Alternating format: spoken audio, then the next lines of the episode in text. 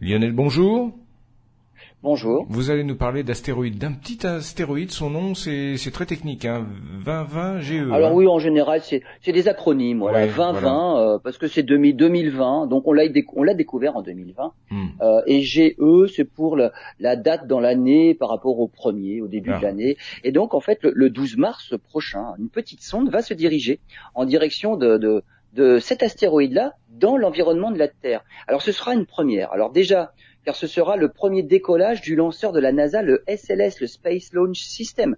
La fusée SLS décollera avec le module Orion, évidemment, le module qui sera encore inhabité. Après le lancement et le décrochage du module Orion, là ce sont vraiment des tests de validation, hein, un autre petit satellite sera libéré, un nanosatellite, un petit cube de la taille d'une boîte de chaussures. Et ce CubeSat doit se diriger vers l'astéroïde 2020 GE, découvert en 2020. C'est un astéroïde de la famille des géocroiseurs, c'est ceux qui croisent l'orbite de la Terre. Son orbite est même très semblable à celle de notre planète puisqu'il en fait le, il fait le tour du Soleil, lui en 368 jours. Donc, en gros, en tournant autour de la trajectoire de la Terre. Il ne fait que 18 mètres de diamètre et ce sera l'astéroïde le plus petit dont on aura des images détaillées. Avec les images, les astronomes espèrent en déterminer la composition.